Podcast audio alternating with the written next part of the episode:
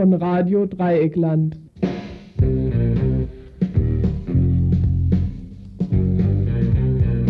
Guten Abend, liebe Hörerinnen und Hörer. Keine lange Vorrede. Wir fangen gleich an. Zwei Meldungen sind rausgeflogen. Eine zu den Auseinandersetzungen um das Flüchtlingswohnheim in Aachen und eine zu einer Durchsuchung, Hausdurchsuchung und Zeugenvorladung in Berlin anlässlich der Räumung der Mainzer Landstraße. Das ist schon zwei Jahre her, aber jetzt wird sich die Justiz um diese Thematik kümmern. Dazu also nichts genaueres, stattdessen aber dann eine ganze Reihe von Meldungen heute Abend.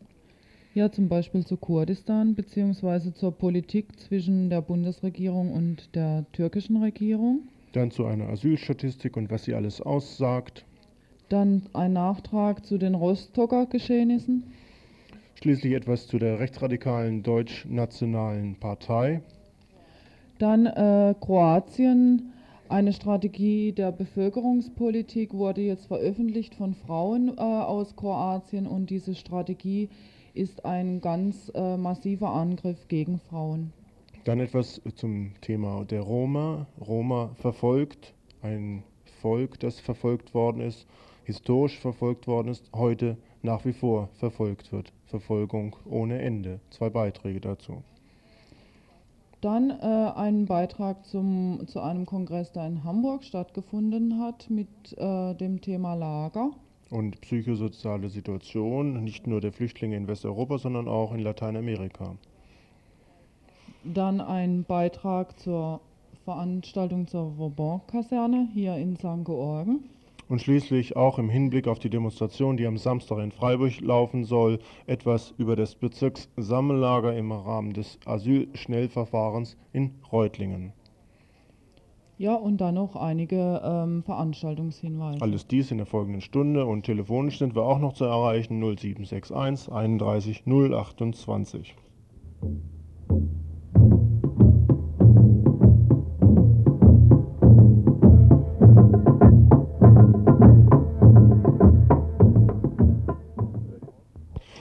kurdischen Augenzeugen wurde bestätigt, dass vor etwa 15 Tagen im kurdischen Gebiet ein US-amerikanisches Flugzeug abgestürzt ist.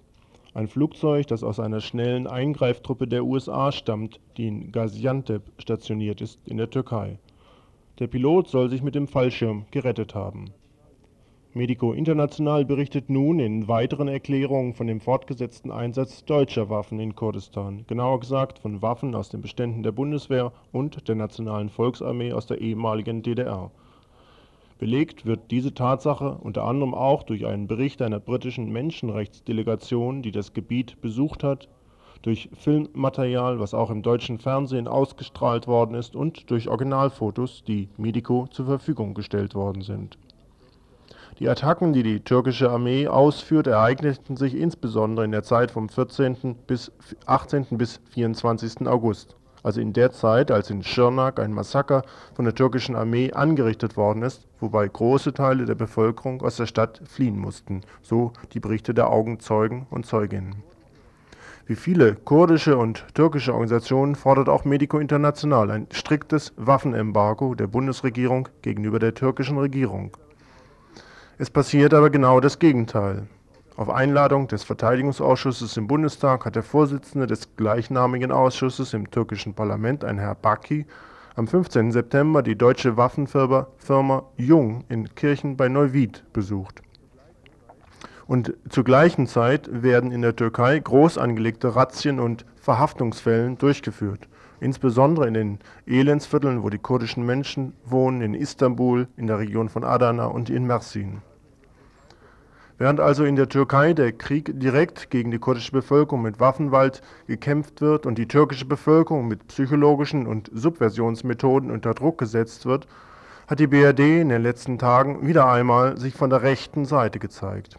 Erst wissen sie nichts von dem, was in Schirnak vorgefallen ist, keine Hinweise, so das Auswärtige Amt, dann rücken sie heute mit der Meldung raus, dass 46 Phantomflugzeuge an die Türkei geliefert werden und Militärhilfe in weiterer Höhe von 135 Millionen D-Mark. Was die Phantom anbelangt, so gibt es da noch einen kleinen Punkt, wo auch die südbadische Region tangiert ist. Einerseits zeigten sich einzelne Bürger und Bürgerinnen aus dem Umland von Bremgarten erfreut, dass dort zum Jahresende der Lärm aufhören soll. Aber verschwiegen wird dabei, dass die dort stationierten Phantom nun in die Türkei verlegt werden. Neben Bremgarten ist auch noch an eine Verlegung von Flugzeugen vom Stützpunkt Leck aus vorgesehen. Angelika Beer von den Grünen sagt in einer heutigen Erklärung dazu, Verteidigungsminister Rühe hat also die Brisanz der deutschen Beteiligung an der Verfolgung und Ermordung der kurdischen Bevölkerung in der Türkei erkannt. Zum Austesten, ob die Türkei nicht nur die deutschen Panzer und in Lizenz gebauten G3-Gewehre gegen die kurdische Zivilbevölkerung einsetzt, sondern auch die Luftangriffe aus deutschen Flugzeugen durchführt, werden vorerst nur 46 Phantom geliefert Volker Rühe und Klaus Kinkel haben damit einen militärisch neuen Maßstab in die internationalen Bewertungskriterien von Demokratie und Menschenrechten eingeführt. Volker Rühe hat dabei übersehen, dass durch die akzeptierten Bodenvariante eine Analyse und Berichterstattung über die gegebenenfalls eintreffende Luftvariante nicht mehr möglich ist. Volker Rühe hat aus seinem militärischen Demokratieverständnis heraus einen Blutpakt mit, dem mit den Terroreinheiten der Türkei geschlossen, die durch die Ermordung von zehn Journalisten dafür gesorgt haben, dass es zukünftig nur noch nicht aussagekräftige Beschuldigungen gibt. Wir rufen alle Demokratinnen zum Widerstand gegen dieses Phantom deutscher Außen- und Verteidigungspolitik auf.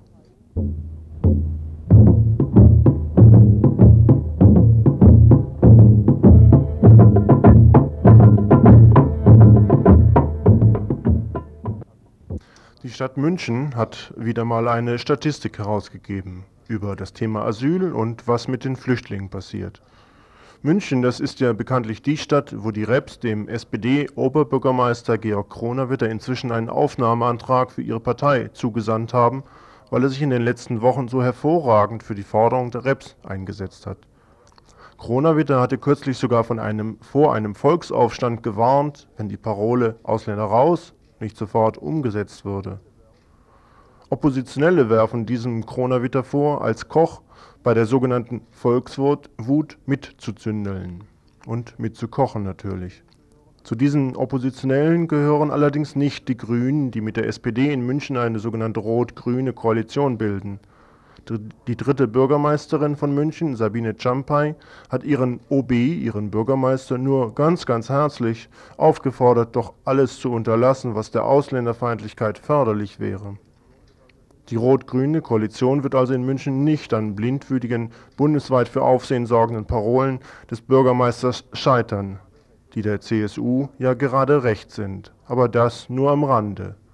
Aus diesem Hause in München wurde nun zur Rechtfertigung für die Ausländer-Raus-Parole eine Statistik vorgelegt, die doch ein wenig aufschlussreich ist.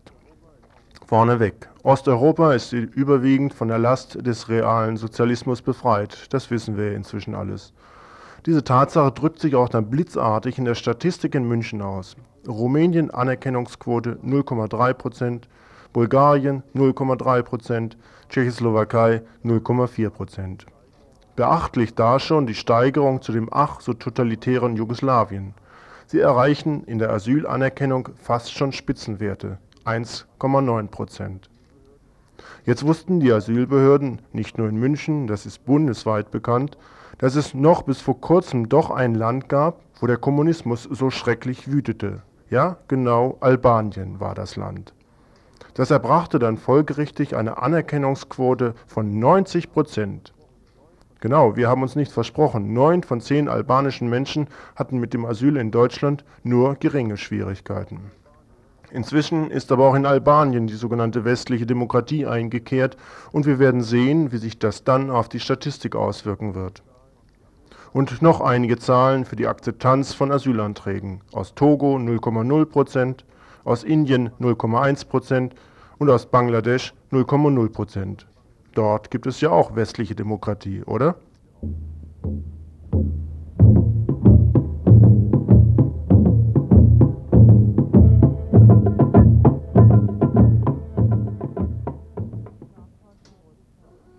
Nachtrag zu Rostock. Noch ein paar Details zu den rassistischen Angriffen, Angriffen auf Flüchtlinge und andere AusländerInnen in Rostock-Lichtenhagen. Inzwischen ist es auch bis in bürgerliche Kreise vorgedrungen. A. Die ersten Urteile in Rostock sind, sind verteilt worden. Einfach unglaublich, so meint sogar ein Bulle für diese Leistung der Justiz. Da bekommt einer, der brennende Flaschen auf Menschen geworfen hat, gerade mal drei Wochen Arrest. Und das höchste der Gefühle sind bisher in einem einzigen Fall neun Monate Bewährung gewesen. Für uns bedeutet das, so der Bulle vermutlich richtig voraussehend, dass wir uns morgen wieder mit den gleichen Leuten eine Schlacht liefern dürfen. Soweit kommt heute auch die bürgerliche Presse in ihren Analysen. Und sie verpasst auch in diesem Fall nicht anzufügen, dass den drei Wochen Arrest für einen Brandbuben gegenüberstehen, ein Jahr Knast für einen Flüchtling aus Nigeria, dem zu Lasten gelegt wird, 6000 Mark Sozialhilfekohle an sich gebracht zu haben, ein Jahr ohne Bewährung, versteht sich. Also, Brandflaschen werfen ist doch wirklich billiger. B. Die einfachen Bullen in Rostock, die vor drei Wochen gegen die Neonazis vorgehen sollten, haben immer noch einige Fragen auf Lager. Ähnlich wie der Ausländerbeauftragte Wolfgang Richter.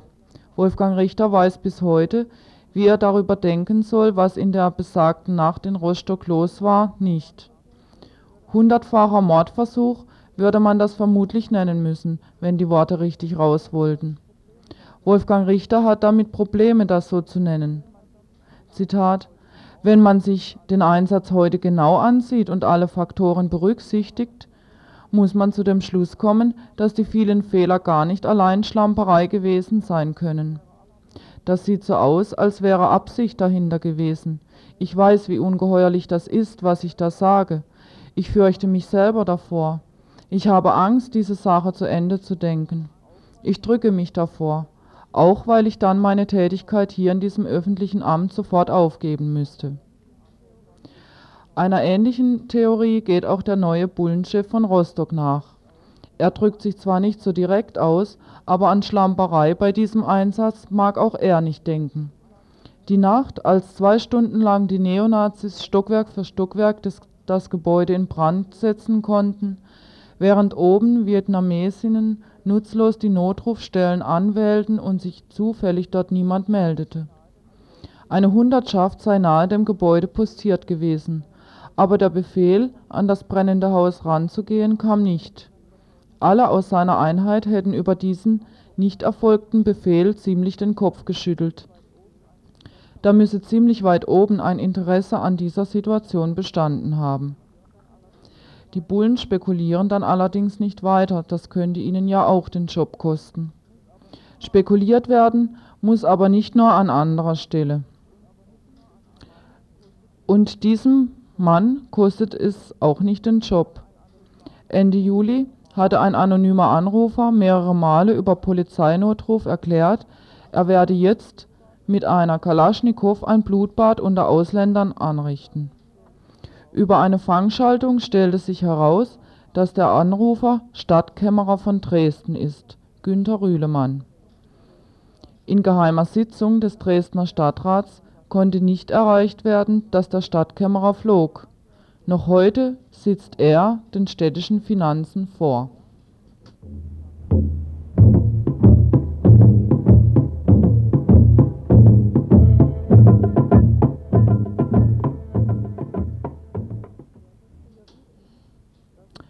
Wir wissen, dass Bürgerkrieg ist.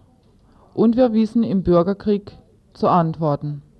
Ich sage Ihnen das ganz ehrlich, die Gewalt der Straße nimmt zu. In Mitteldeutschland getraut sich kaum noch eine jüngere oder ältere Frau oder ein jüngerer oder älterer Mann abends auf die Straße, weil gewaltbereite Chaoten durch die Städte ziehen, weil kriminelle Asylanten und Ausländer durch die Städte ziehen. Wir werden aufräumen damit.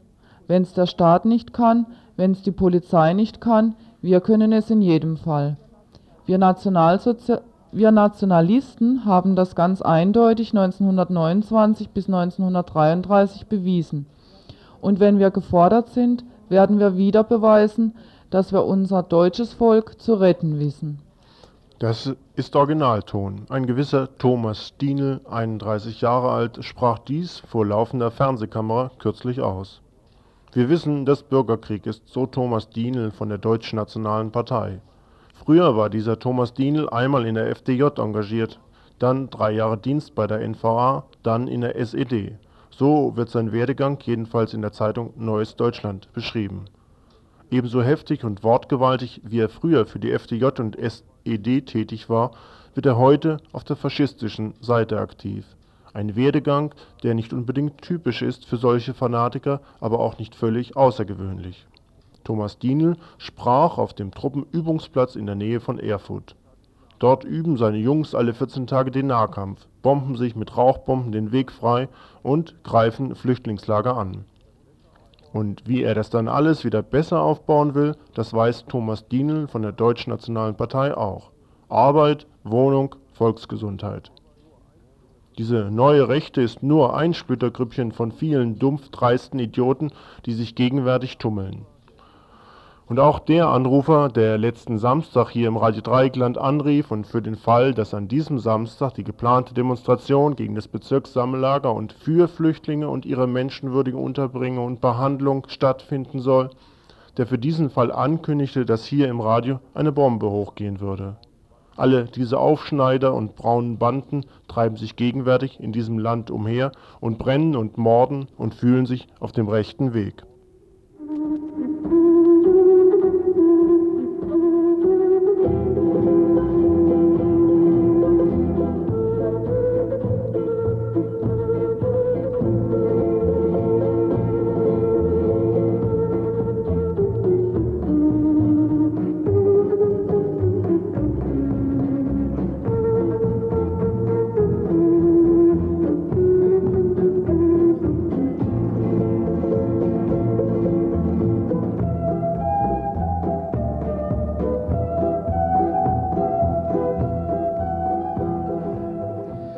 Bevölkerungspolitik in Kroatien mittels Gesetze gegen Frauen. Ein Brief aus dem Frauenhaus in Zagreb, der schockiert. In Zagreb sollen die Frauen mit Hilfe eines Parlamentsbeschlusses in die Steinzeit zurückkatapultiert werden. Die Regierung der Republik Kroatien hat ein Programm der Wiedergeburt der kroatischen Familie konzipiert, das die Frau um Jahrhunderte zurückversetzen soll. Es genügt, Ausschnitte aus dem Programm zu zitieren Erstens eine Politik zur Bevölkerungswachstums, verknüpft mit ähnlichen Bewegungen in Europa und Amerika. Zweitens Kampf gegen die Anti-Lebensmentalität, wobei die Irrtümer und Infiltrationen der Anti-Lebensmentalität aus der kommunistischen Zeit, aus der Medizin, den Schulbüchern, dem Fernsehen und aus der Presse zu entfernen sind. Drittens Kampf gegen Abortus mit dem Ziel von drei bis vier Kindern pro Familie. Viertens. Die Erneuerung Kroatiens muss die Idee der demografischen und geistigen Erneuerung berücksichtigen. Die Schöpfer dieses Programms sehen Folgendes an erster Stelle. a. Die Republik Kroatien muss Gesetze entwerfen und Bedingungen sichern, damit der höchste Beruf der der Mutter als Erzieherin ist. b beschäftigte Mütter mit Kindern aus den Fabriken herausnehmen und von anderen schweren und für sie ungeeigneten Arbeitsplätzen. Auf diese Weise würden in Kroatien Tausende von Arbeitsplätzen frei werden. c. Bekämpfung des Nicht-Frauentums. Eine demografische Situation. Die demografische Situation wird durch ein neues Übel belastet. Späte Eheschließung von 35 bis zu 50 Jahren wobei in diesen Ehen ein oder gar kein Kind geboren wird. Die neue Steuerpolitik Kroatiens wird nicht das Nichtfrauentum fördern, sie wird die Familie und Verheiratete mit Kindern stimulieren. Fünftens moralischer Schutz der Familie. A. Die kroatische Regierung muss ihre Familienpolitik nach dem folgenden Prinzip führen: über eine glückliche Familie in eine glückliche Gesellschaft. B. Die Würde der Maternität soll öffentlich hervorgehoben, geschätzt und propagiert werden, und es soll ein neuer Feiertag eingeführt werden, der Tag der kroatischen Mutter.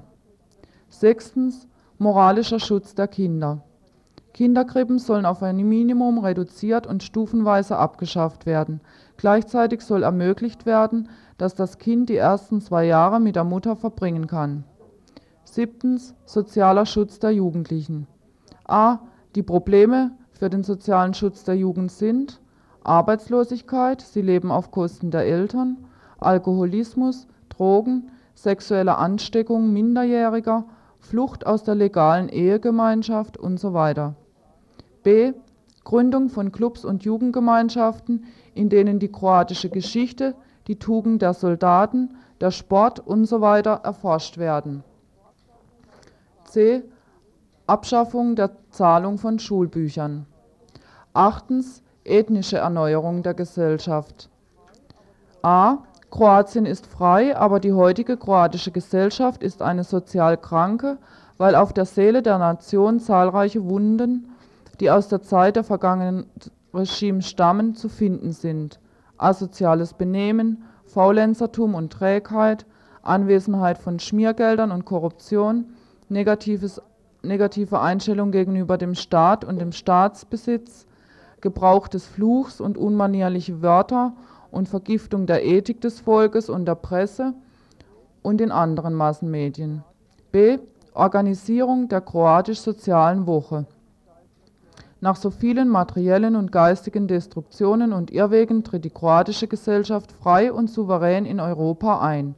Es ist nötig, eine kroatisch-soziale Woche zu organisieren, auf der Hunderte von schlauen, ehrbaren und heimatliebenden kroatischen Köpfen versammelt werden, die eine Vision über unsere Zukunft geben und somit der Regierung, dem Parlament und der Führungsspitze bei der ethischen Erneuerung des kroatischen Volkes und anderer Bürger in der Republik helfen soll. Alles klar?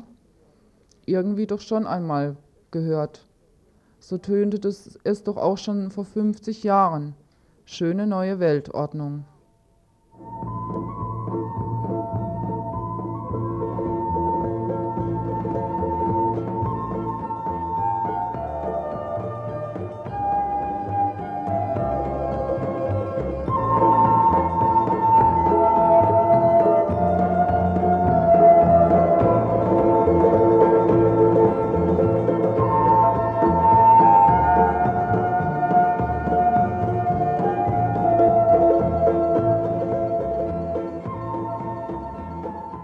Nächsten Thema, den Romas. Heute will der deutsche Innenminister Seitas in Bukarest mit der rumänischen Regierung einen Vertrag unterzeichnen, der es erlauben soll, endlich einmal die rumänischen Flüchtlinge und die Roma aus Rumänien abzuschieben, ohne noch irgendwelche Rücksichten zu nehmen. Über die Einzelheiten dieses Vertrages wissen wir noch nicht genau Bescheid, als sicher kann aber gelten, dass fehlende Ausweispapiere künftig kein Hindernis mehr sind, um auch Roma abzuschieben. Bislang hatte die rumänische Botschaft in Bonn sich geweigert, die Romas als ihre Staatsangehörigen wieder aufzunehmen und ihnen deshalb auch keine Ausweispapiere ausgestellt. Deshalb konnte die deutsche Regierung diese abgelehnten Flüchtlinge bislang auch nicht nach Rumänien abschieben. Das soll nun anders werden. Seiters will Abschreckung und er will natürlich wieder Ausländer rausschaffen, egal wie. Im Fall der Roma hatte zwar das Bundesverfassungsgericht in einem Beschluss noch vor einem Jahr festgehalten, dass rassistische Übergriffe in Rumänien auf Sinti und Roma durchaus bekannt wären und damit ein Asylablehnungsbeschluss aufgehoben wurde, es kritisierte insbesondere die Berichte des Auswärtigen Amtes in Bonn, die über solche Lappalien wie Unterdrückung inzwischen ja hinweggehen. Das hindert Seiters nun aber nicht, die Abschiebung vieler Roma-Flüchtlinge in die Wege zu leiten, die rumänische Führung zu ködern und eventuell auch noch einzelne Roma-Häuptlinge zu schmieren. Menschenrechtsorganisationen wie zum Beispiel Amnesty International sind sich sicher, dass die Verfolgung der Roma in Rumänien, aber auch anderer in Rumänien anhält. Auch die hier in der BRD vertretenen Roma-Organisationen sind bestürzt über die Fortsetzung der historischen Tradition der Verfolgung der Roma. Die nordrhein-westfälische Landesregierung hatte schon in früherer Zeit ein sogenanntes Rückführungsprogramm durchzuführen versucht. Nicht nach Rumänien, sondern nach Jugoslawien. Der Ort dort hieß Schutka, wo heute 40.000 bis 50.000 Roma leben. Nordrhein-Westfalen wollte dort die sogenannte Infrastruktur aufbauen, Arbeitsplätze schaffen und dann die Rückführung organisieren. Roma-Flüchtlinge aus Nordrhein-Westfalen wussten aber sehr gut, warum sie diese Masche der Regierung in Düsseldorf nicht ein, in diese Masche nicht einsteigen wollten. Deshalb demonstrierten sie monatelang vor dem Landtag in, Bad, in Düsseldorf bzw. unter den Rheinbrücken. Nach Berichten, die am Montagabend auf einer Veranstaltung in Freiburg zu hören war, ist bis heute für Romas kein einziger Arbeitsplatz in Stuttgart eingerichtet worden. Allenfalls haben Mafiaorganisationen und mazedonische Regierungsleute Gelder eingesteckt und für ihre Zwecke verwendet. Rückführung nach Stuttgart, da sagten die Romas Nein. Ein anderes Beispiel der Diskriminierung von Roma kommt nicht aus Jugoslawien, auch nicht aus Rumänien, sondern direkt aus einem Prozess in Nürtingen. 23. September begann vor dem Amtsgericht Nürtingen ein Prozess gegen Jaschko Demirov. Jaschko Demirov ist der Präsident der Roma-Union Baden-Württemberg.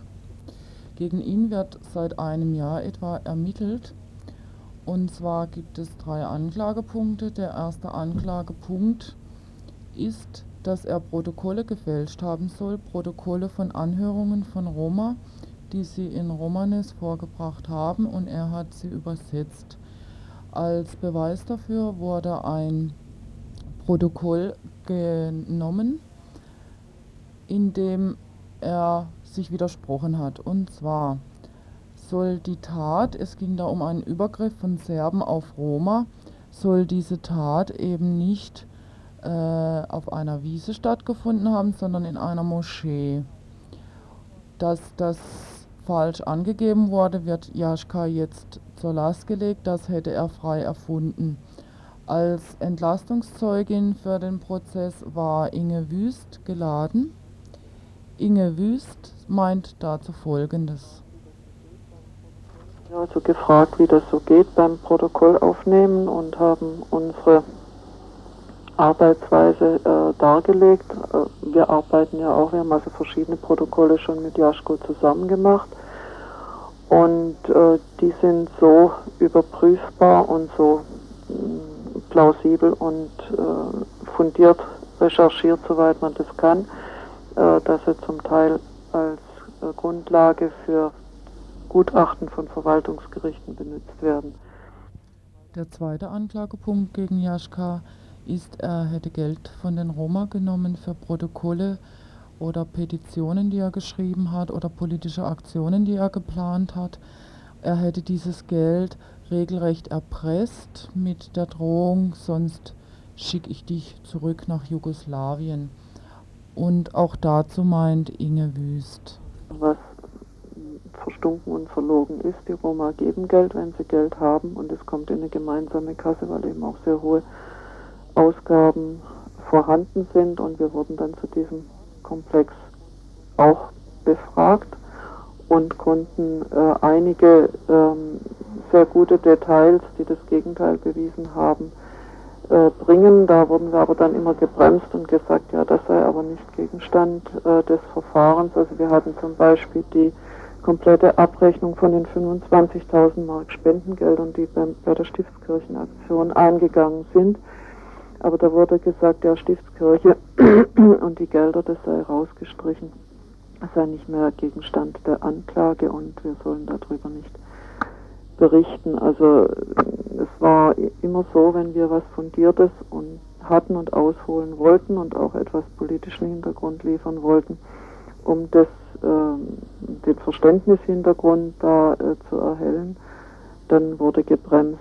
Das ganze Verfahren äh, ausdrücklich, äh, hat der Richter auch gesagt, äh, soll nicht als ein politisches Verfahren angesehen werden. Ja, der dritte Punkt, der äh, handelt sich um angebliche Bedrohungen gegen Roma von Jaschko Demirov. Da legte der Staatsanwalt ein Fax vor von einem Sozialarbeiter, der dies belegen soll. Der Staatsanwalt war offensichtlich sehr aggressiv und äh, schrie Jaschka regelrecht an, dass wenn dieses Fax sich als richtig erweisen würde, dass er dann noch ganz andere Anträge vorlegen will. Auf seine Frage, warum denn eigentlich so wenig von den geladenen Roma zur Verhandlung erschienen sind, antwortet Inge Wüst.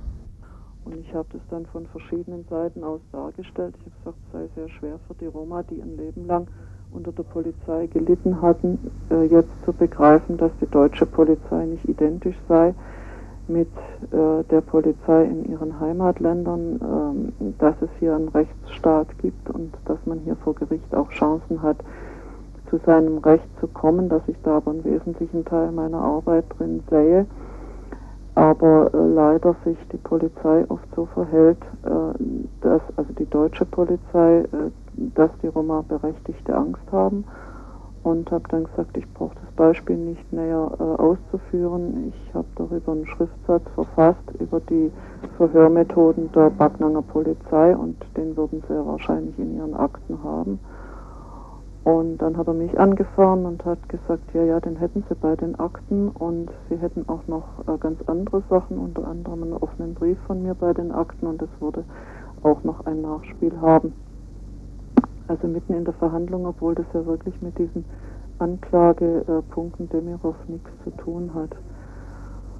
Äh, aus all dem geht äh, für uns hervor, ähm, dass es sich zwar um ein politisches Verfahren handelt, dass die Zielrichtung ist, die Roma, wenn es in der Form, wie sie sich äh, artikulieren politisch, wie sie Forderungen stellen, mundtot zu machen, indem man die Leute, die sich äußern, so wie Jascha Demirov, äh, in, über solche äh, strafrechtlichen Sachen zu Fall zu bringen versucht. Also, und diese, diese Zielrichtung ist, ist so deutlich und die Fragen, die an die Zeugen gestellt werden, sind alle in diese Stoßrichtung schon formuliert äh, dass man beinahe keine Möglichkeit hat, ähm, in diesem Verfahren diese Richtung und das wahrscheinlich schon vorgefasste Urteil irgendwie durch andere Aussagen zu beeinflussen. Soweit also ein Beispiel für rassistische Diskriminierung, diesmal von der westdeutschen Justiz ausgeführt. Aber wie ist es eigentlich überhaupt mit dem Umgang gegenüber Romas in Deutschland? mit unserem Umgang? Sieht es hier nicht genauso links gestrickt aus wie offiziell oder in Ländern wie Rumänien und Jugoslawien? Dieses Thema kam am vergangenen Montag zur Sprache. Vorurteile und Urteile. Niemand möchte den Roma zu nahe treten, betteln, klauen und weiß der Teufel was alles. Das sollte von den Romern ausgehen. Deswegen, Ingo Speidel, geht er zunächst mal auf das Gerücht ein, was über Romas ständig ausgestreut wird. Wir wissen alle, wir sind alle nicht rassistisch, versuchen vernünftig zu sein, wissen, dass jeder Rom ein Mensch ist, wie wir auch. Ja? Und das ist ganz einfach, nur müssen wir uns fragen, wie konnte es dazu kommen? Denn es stimmt, ja, ich bin auch kein Rassist, wie ihr alle nicht, aber ich weiß, dass die Roma betteln sehr aggressiv und dass sie lügen und dass sie dreckig sind und so weiter. Die Erfahrung haben wir gemacht. Jetzt, leben, jetzt arbeiten wir seit zwei Jahren intensiv mit Roma. Wir können es nur bestätigen. Sämtliche Vorurteile, fast alle Vorurteile, die es gibt, die können wir bestätigen aus eigener Erfahrung. Gut, das gibt es nicht bei jedem. Ich habe noch nie einen äh, Rom aus Jugoslawien gesehen, der bettelt. Ist keine nationale Eigenart, sondern ist ganz klar, äh, das sind Techniken, die die Leute gelernt haben, um zu überleben. Das sind Überlebenstechniken. Ja? Die einen müssen betteln, die anderen nicht. Die einen können arbeiten, die anderen müssen faulenzen oder können faulenzen, was weiß ich, wie jeder einzelne von uns ist. Wir haben da auch mehr Freiheit. Aber wenn Leute aggressiv betteln, stehlen und so weiter, dann weil sie anders nicht überlebt hätten. Wir müssen das ganz einfach so begreifen, dass die Roma mit solchen Überlebenstechniken sich durchgeschlagen haben. Ob das uns angenehm ist oder nicht. Ja, also ein Japaner, der sehr höflich ist, dreimal einen Knicks macht und immer lächelt und so weiter, ist mir natürlich angenehmer als eine Roma-Frau, die mit ihrem äh, Kind da wackelt und, und anstößt und so weiter, bis sie zehn Mark losgeeist hat von mir. Äh, gut, aber das ist eine persönliche Frage von uns, was angenehm ist oder unangenehm. Und, und da würde ich auch noch Unterschiede machen. Äh, wo wir in der Stadt waren, lag auf einer großen Brücke mitten auf der Fahrbahn ein kleines Kind so richtig schön hindrapiert. Nicht auf der Fahrbahn, auf- Fußgänger, auf, auf, der, Fußgängersteg. auf einer ganz breiten äh, Fußgänger, über, ja klar, da war überhaupt kein Gehweg dabei, nur für Fußgänger, aber so mitten im Strom drin. Und da hatten sie das Kind reindrapiert und das lag da so wie halb tot und hat immer wieder ein paar Scheine gekriegt. Jeder Schein ist ja höchstens einen halben Pfennig wert, aber da hat sich schon was angesammelt. Niemand hat Anstoß dran genommen. Das Kind lag eben da und hat ab und zu was abgekriegt. Das muss, war gar nicht angewiesen darauf, aggressiv zu betteln und die Menschen dort haben wohl begriffen, dass die Familie äh, auch darauf angewiesen ist. Aussichtslos. Äh, Wir haben keinen Rom, keine Familie getroffen, die nicht schon in Deutschland waren, nicht Verwandte in Deutschland haben, nicht selber nach Deutschland wollen. Also dort unten Reintegration, Existenz aufbauen und so weiter, das ist Quatsch. Das gibt es nicht. Wenn dort unten der Monatslohn eines Arbeiters, der Arbeit gefunden hat, also es muss ein Mazedonier sein, ja, weil die Roma keine Arbeit kriegen, 50 Mark ist, dann ist doch klar, wenn es einer irgendwie schafft, sich durchzuschlagen hierher und als allein, als eine Person Sozialhilfe kriegt hier von 400 Mark oder beim Sperrmüll sich ein paar Apparate zusammen äh, sammelt ja, und mitnimmt, dass der mehr verdient hat, mehr getan hat für sein Überleben, als wenn er dort unten eine reguläre Arbeit findet. Und die ganzen Roma, die wir es gesehen haben, hier auf den Bildern von Schutkau und so weiter, die haben keine re reguläre Arbeit. Die ganz Armen, die wir gesehen haben, die tun äh, Blech und, und Unrat und so weiter sammeln und abgeben, um dafür ein bisschen Geld zu kriegen. Ne? Also wirklich, wir, wir dürfen uns nichts vormachen. Die einzige wirtschaftliche Perspektive ist ein Bezug zu Deutschland, egal wie. Ja, wenn man zusammenspart, irgendwas alles verkauft und so weiter, und eine Person oder die ganze Familie oder sonst wie kommt nach Deutschland oder man kriegt ein bisschen vom Wohlstandsmüll äh, runter, ne, wenn die Leute zurückreisen, äh, davon lebt man. Dort unten gibt es äh, auch, auch, auch so ein Witz in dem Programm, was die Inge vorgelesen hat, ne, um Wirtschaftsaufbau und so weiter. Äh, da gibt es auch Produktion, zwei, drei Produktionssachen. Textil äh, zum Beispiel soll verarbeitet werden. Die größte Textilfabrik von Mazedonien in Stip, Makedonka, also berühmt äh, als selbstverwalteter großer Betrieb mit äh, äh, bewusster Arbeiterschaft und so weiter. Makedonka ist geschlossen. Es gibt keinen Absatzmarkt mehr. Ne? Und die ganzen bewussten Arbeiter, die sitzen da. Es waren natürlich alles äh, Makedonier, das sind äh, äh, keine Rom. Aber wie soll dann ein Rom irgendwie mit Nähmaschinen oder ich weiß nicht mit was jetzt einen Textilbetrieb aufbauen in Zusammenarbeit mit mazedonischen Betrieben? Es läuft nichts mehr, es funktioniert nichts mehr. Und als alles gelaufen ist, vor fünf Jahren, vor zehn Jahren, gab es keine Roma, die dort gearbeitet haben. Die einzige Perspektive ist irgendwie Kontakt kriegen zur reichen Welt und davon abzusahen, egal wie. Auf legalem Weg, indem man Asyl beantragt, indem man schwarz arbeitet, indem man sich sonst irgendwie durchschlägt. Aber das lohnt sich hundertmal mehr, als wenn man dort unten nach einer Überlebensmöglichkeit sucht, indem man Holz sammelt, in die Saisonarbeit geht oder sonst irgendwie was macht. Dann wurde die Diskussion etwas heftiger und auch Ingo Speidel vom Roma Unterstützungsbüro aus Stuttgart wurde etwas deutlicher in seinen Antworten. Lasst die Leute, also es gibt sehr viel, sehr große, sehr einfache Perspektiven für die Roma. Lasst die leben wie ihr auch. Lasst sie in Ruhe. Lasst ihnen ihr Recht, dass sie wohnen können, dass sie arbeiten können, dass sie machen können, wie wir auch. Und fertig. Und es gibt keine Roma mehr in 50 Jahren. Es gibt nicht nur das soziale Problem nicht mehr, es wird überhaupt keine Roma mehr geben. Es wird nur noch Deutsche oder Bewohner von Freiburg oder was weiß ich geben. Ja, sucht nicht nach Perspektiven da unten. Die, wollen, die suchen sich die Perspektiven selber. Das haben wir ihnen nicht vorzuschreiben. Warum da unten, warum nicht hier?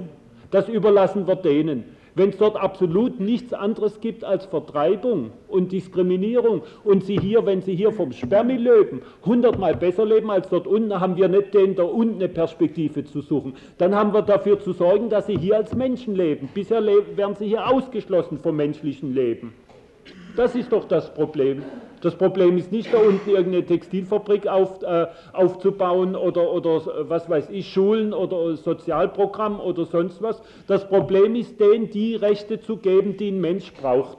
Die haben sie da unten jahrhundertelang nicht gekriegt, haben sie hier jahrhundertelang nicht gekriegt. Und das müssen, dafür müssen wir sorgen und unser, unser Arbeitsfeld ist immerhin Deutschland, nicht Mazedonien. Unsere Aufgabe ist es nicht, wir haben es jetzt gemacht, ne? wir sind zum Bürgermeister und sonst da und haben ein bisschen Trappel gemacht. Das ist Arroganz von uns, was haben wir da unten verloren? Hier in Deutschland werden die Roma verjagt, werden ihre Häuser verbrannt und so weiter, werden sie entrechtet. Ja, und dann gehen wir nach Mazedonien versuchen denen dort eine Perspektive irgendwie zu bauen. Das ist doch Irrsinn von uns. Ich habe das Recht in Urlaub oder, oder wie ich will. Und die Roma haben nirgends das Recht. Nicht in Mazedonien, nicht hier, nicht sonst wo. Das ist das Problem. Und nicht, ob die arbeiten können, ob sie einen Beruf gelernt haben oder mit der Sprache oder sonst wo. Ruckzuck, äh, wir kennen Roma hier, die eine Arbeit gefunden haben in einer Fabrik oder sonst was. Die arbeiten Tag und Nacht. Die kleben so an der Arbeit, die haben seit Generationen nicht die Möglichkeit gehabt, eine normale Lohnarbeit zu kriegen. Wenn sie das hier kriegen, also die machen alles, um den Arbeitsplatz zu behalten. Ja, ja. Und werden rausgeschmissen. Ja, werden als Zigeuner erkannt, jeder weiß, die arbeiten nicht richtig und so weiter und werden wieder rausgeschmissen. Der Hintergrund von unseren Schwierigkeiten ist doch, dass wir einen Wohlstand haben, der hundertmal höher ist als der der Flüchtlinge aus Mazedonien und dass wir nichts, kein einziges Prozent abgeben wollen. Und deswegen stört es uns so, wenn die alte Kleid, alten Kleider, die wir schön aufgeschichtet haben, durcheinander sind am nächsten Morgen. Das ist so. Und das ist das Problem der Deutschen und nicht der Roma. Da müssen wir über die Deutschen, über den deutschen Egoismus und so weiter diskutieren. Aber lassen wir die Roma aus dem Spiel. An denen liegt es nun wirklich nicht, dass wir noch mehr brauchen.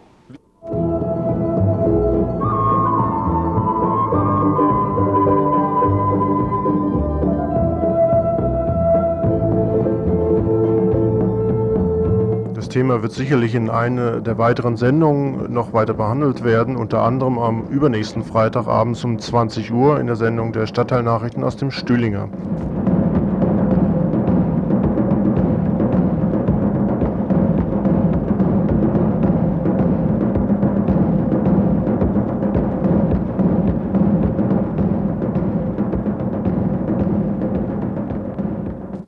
Kultur und psychosoziale Situation in Lateinamerika. So nannte sich ein Symposium, das am letzten Wochenende in Hamburg stattfand, bereits zum sechsten Mal. Eingeladen war von der Universität Hamburg. Der Zweck sollte, so die Ankündigung, darin liegen, Erfahrungen auszutauschen und den offenen Dialog zu führen über die psychosoziale Situation in Lateinamerika. Dies klingt nun reichlich abstrakt, wenn aber das Programm im Einzelnen betrachtet wird, so wird es vielleicht deutlicher, was damit gemeint ist.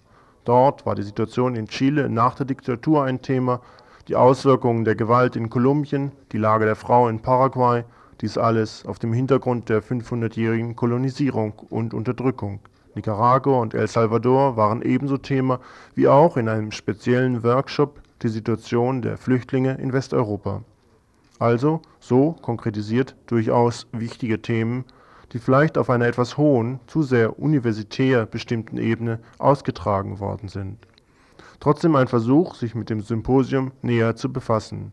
Wir baten Horacio Riquelme, einer der Organisatoren dieser Veranstaltung, uns einen Überblick zu verschaffen, was in Hamburg alles zur Sprache gekommen ist. Hier seine Antworten.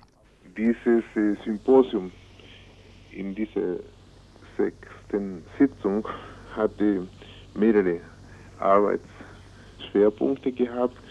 Wir durften in kleinen Gruppen über acht verschiedene Aspekte arbeiten, so zum Beispiel über Geschichte und Gegenwart der Sozialpsychiatrie in Lateinamerika, über Menschenrechte und psychosoziale Gesundheit, über die Identitätsfrage.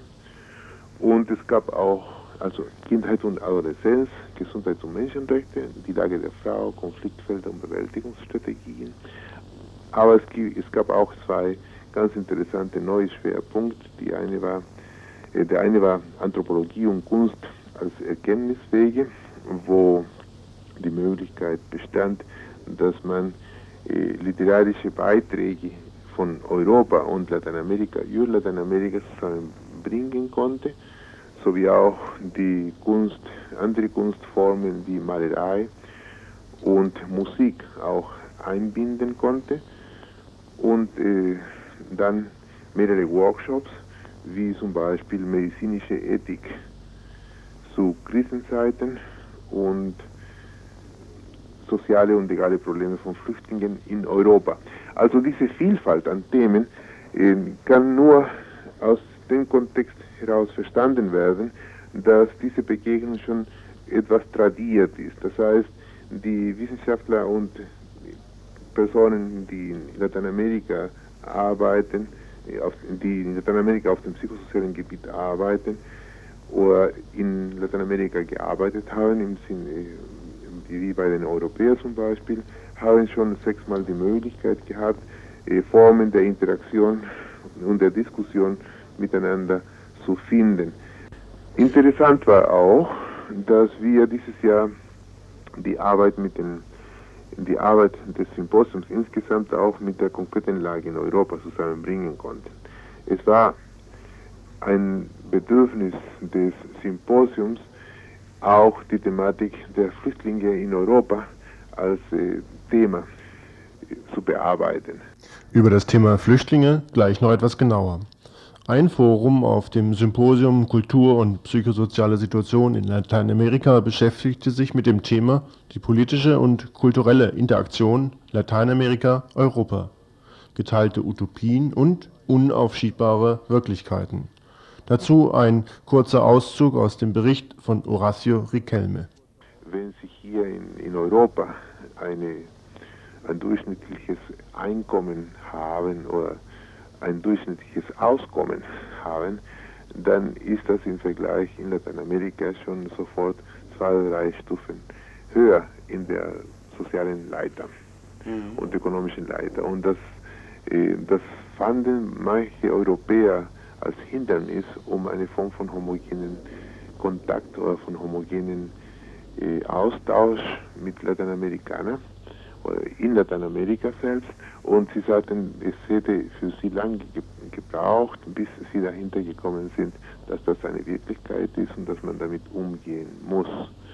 Für die Latinos war andersrum auch eine interessante Feststellung, dass manche von ihnen hier in Europa eine Form von romantischem Indianertum pflegen, und dann zurück in Lateinamerika plötzlich ihre Position als Mestizo wieder einnehmen. Also was sich hier gut verkauft, ist anscheinend, dass die Leute reine Indianer sind und was in Lateinamerika äh, ja tradiert ist, ist, dass die Menschen die Hautfarbe sehr fein unterscheiden können und dabei feststellen, ob jemand etwas mehr Mestizos oder mehr Indianer ist. Und es ist in, in Es ist in Lateinamerika ja nicht so gut, Indianer zu sein, aber interessanterweise kann man das hier in Europa gut verkaufen. Hintergrund für diese psychische, soziale Situation der Menschen in Lateinamerika ist natürlich die politische Auseinandersetzung in den jeweiligen Ländern. Und da gibt es dann auch hin und wieder Parallelen. Die Situation in Ländern wie Nicaragua, El Salvador, Guatemala und Chile vergleichbar sind, in dem Sinne, dass man eine Situation nach dem Krieg, eine Nachkriegssituation dort feststellen kann, aus, abgesehen von Guatemala, wo der, Krieg, wo der Krieg fortgeführt wird. Aber El Salvador, Nicaragua und Chile äh, brachten sehr viele Situationen und Beispiele, wo man Ähnlichkeiten feststellen konnte. Also die Nachkriegssituation in den drei Ländern hat es, äh, äh, lässt sehr viele Vergleiche anstellen und äh, so umso mehr noch im Bereich des äh, Verhaltens und der äh, psychischen Haltung der Personen, die von dem Krieg oder aber von der Diktatur in Chile ähm, verletzt worden sind oder Entschuldigung, beeinträchtigt worden sind. Was nun nicht heißen soll, dass die politische Situation in Ländern wie Chile, El Salvador oder Nicaragua ähnlich ist, aber die Auswirkungen der politischen Situation auf die Menschen.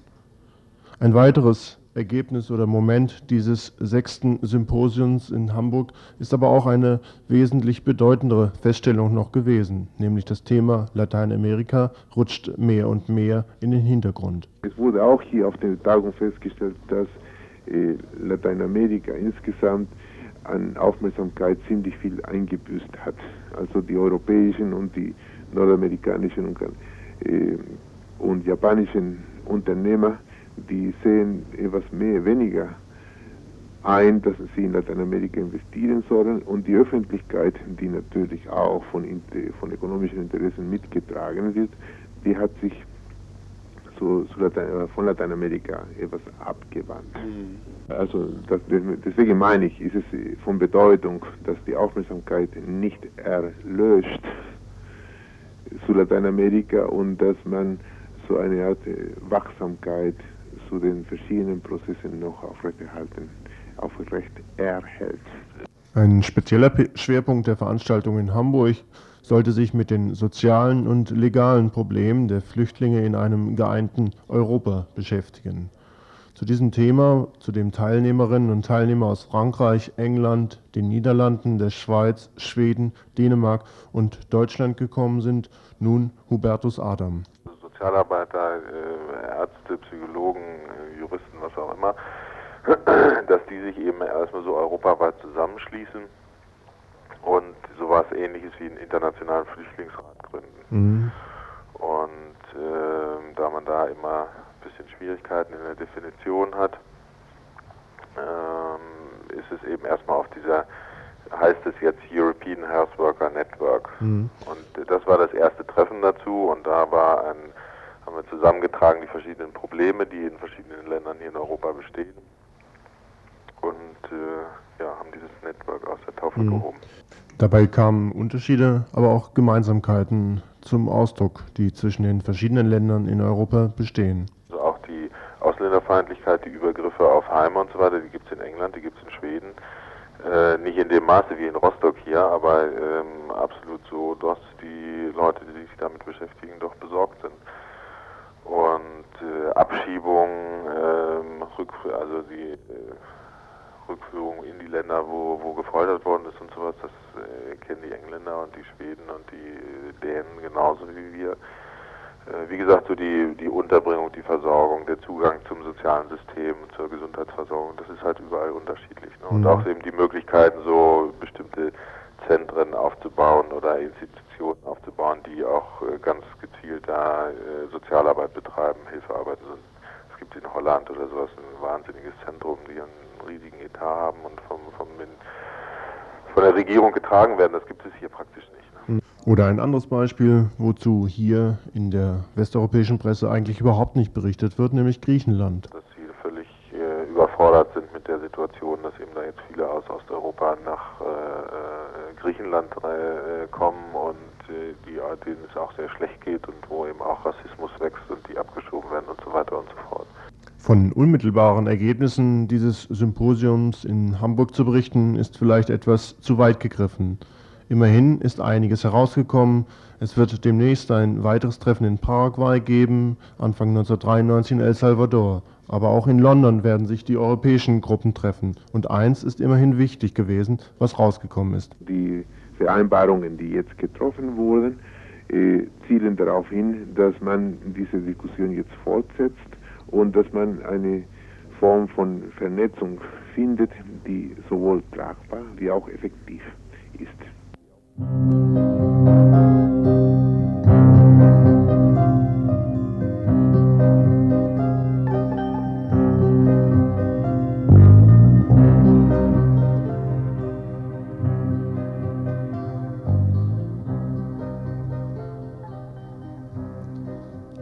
Deutschland gibt es wieder Lager.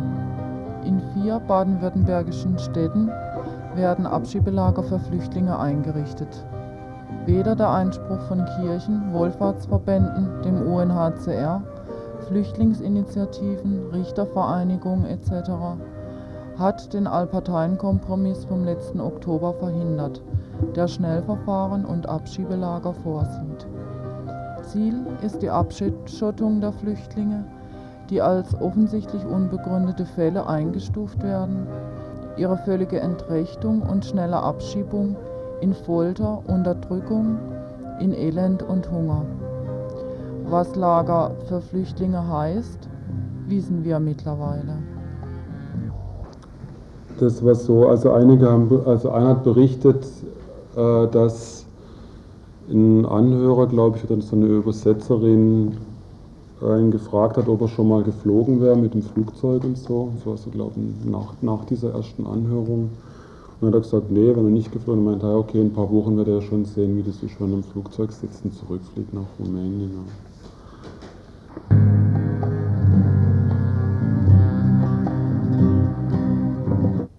Äh, die Flüchtlinge haben aber berichtet, dass zum Teil äh, Polizei in Uniform bei den Anhörungen dabei war. Ich weiß nicht, ob das sonst auch üblich ist. Als wir später bei den Anhörungen dabei waren, war das nicht so. Das hat die Leute schon äh, irgendwie eingeschüchtert. Also, ja, die, die meisten Leute haben sehr schlechte Erfahrungen gemacht in Rumänien mit der Polizei oder mit dem Geheimdienst oder Ex-Securitate-Leuten. Und für sie war das ja auch nicht gerade so eine vertrauensbildende Maßnahme, wenn irgendwie ein Bulle halt nebendran hockt. Also die Leute sind eh nicht bereit, dann so Beamten gegenüber jetzt irgendwie wirklich alles zu sagen. Und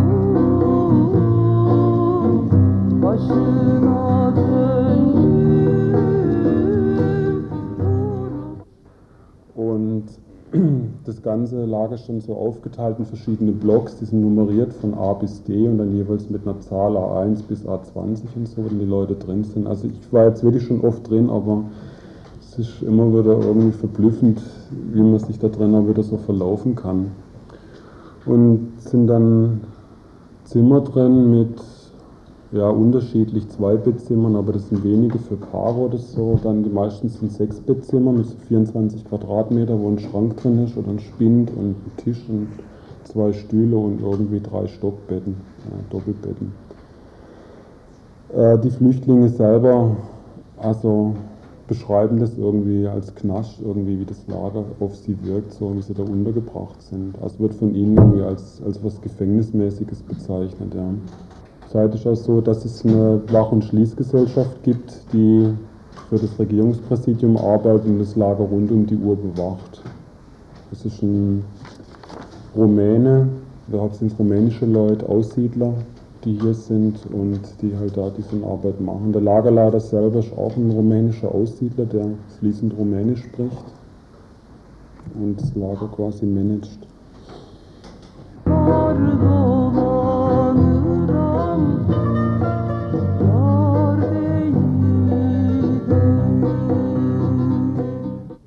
Essen, das sieht so aus, dass es eine Firma äh, zwei oder dreimal die Woche das Essen vorbeibringt. Da kommen dann irgendwie, was weiß ich, 100 Plastiktüten so, wie so Einkaufstüten. Die werden schön im Raum drin, dann müssen das die Leute einzeln für sich abholen. Lebensmittel vom Verfallsdatum her abgelaufen. Also wo die Firmen irgendwo wahrscheinlich in Supermärkten, was weiß ich, wo billig halt so abgelaufene Lebensmittel aufkaufen und es halt dann irgendwie an die Flüchtlinge weitergeben. Die Firmen kriegen, glaube ich, pro Flüchtling einen bestimmten Satz und mit dem Geld quasi können sie dann halt irgendwie die Lebensmittel einkaufen. Je billiger sie das einkaufen, umso mehr machen sie halt damit auch Profit.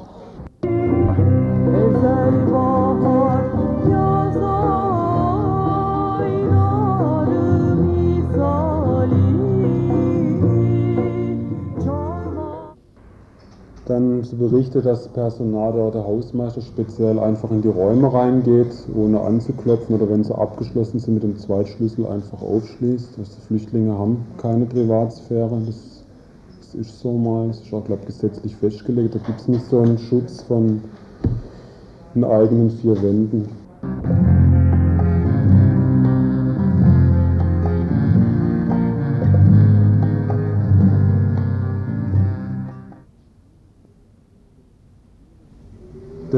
Interview, die Anhörung, ja, kann ich mal kurz schildern, wie das so abläuft. Die nehmen dann halt so die Daten auf und dann werden die Fragen gestellt, warum die Leute hierher gekommen sind, wie sie hierher gekommen sind. Bei dem Lerche lief das, finde ich, irgendwie wirklich übel ab. Der stellt den Leuten die Fragen Die Übersetzerin übersetzt es. Während sie übersetzt, diktiert er das ähm, parallel in sein Diktaphon rein. Ja? Also dann schwätzt dann quasi sie auf Rumänisch, er irgendwie auf Deutsch ins Diktaphon. Dann antwortet der Flüchtling, sie übersetzt wieder die Frau. Während sie den ersten Satz sagt und mit dem zweiten anfängt, spricht er den ersten Satz aufs Diktaphon, während er beim zweiten schon zuhört. Ja. Also es ist ein Mensch, der wirklich simultan zuhören und was anderes, also eine Sache verstehen kann und die andere ins Diktaphon reinreden kann. Und das Ganze gibt dann so eine total gehetzte Atmosphäre, das ist immer irgendwie schnell machen und flott irgendwie so und die Leute so unter Druck setzen. Ja. Auch von dem, wie der Tonfall ist, ja, die Leute, also gerade bei dem Lerch ist es sehr auffallend, der schreit halt, oder er fährt die Leute wirklich an und so, braust irgendwie auf. Wie irgendwie, er sagt dann zum Beispiel, er möchte jetzt wissen, ganz genau wissen, ob er jetzt die Wahrheit sagt oder ob er ihn anlügt, ja, ob es jetzt eine Lüge ist. So. Das arbeitet wirklich mit Unterstellungen. Man merkt, die haben wirklich das totale Raster im Kopf. Die Leute sind für sie offensichtlich unbegründet hier. Das sind für sie irgendwie Wirtschaftsasylanten, ja, Flüchtlinge. Und so behandeln sie die auch. Ne? Wenn jemand mal, also was weiß ich, fluchtrelevante Sachen schildert oder so, werden, wird entweder nicht groß drauf eingegangen oder es wird so lange nachgehakt und bis irgendwie die Leute sich oder bis die, bis die Leute irgendwie Widersprüche halt verhaken und verheddern können. Sonnenberg, das ist der andere Anhörer, der äh, hat dann einer Frau, die auch als Begleitung dabei war bei einem Flüchtling gegenüber, dann seine Methode geschildert, wie er das so rauskriegt, äh, ob die Leute die Wahrheit sagen oder nicht, ob sie erlebnisnah berichten, so heißt es dann. Ne? Er sagt, er macht es immer so am Anfang, stellt er den Leuten so ein paar Fragen zu ihrem Werdegang, schulische Ausbildung, berufliche Ausbildung, wo sie gewohnt haben. Das macht er, um die Leute so ein bisschen zu beruhigen, ihnen die Angst zu nehmen, damit sie ganz entspannt und relaxed sind. Und dann geht er über zu den, also den relevanten Fragen. Ja. Fragt sie, warum sie hergekommen sind, was irgendwie passiert ist. Und an der Aktivität der Halsschlagader sieht er dann, wie weit das, was die Leute berichten, äh, wirklich echt oder wahr ist oder nicht. Ja. Also wenn es dann von Fluchtschildern oder von ähm, was weiß ich, Folterung bei den Bullen oder so, dann ist er quasi der Lügendetektor auf zwei Füßen, der das den Leuten halt dann wirklich auch ansieht, ob sie jetzt die Wahrheit sagen oder nicht.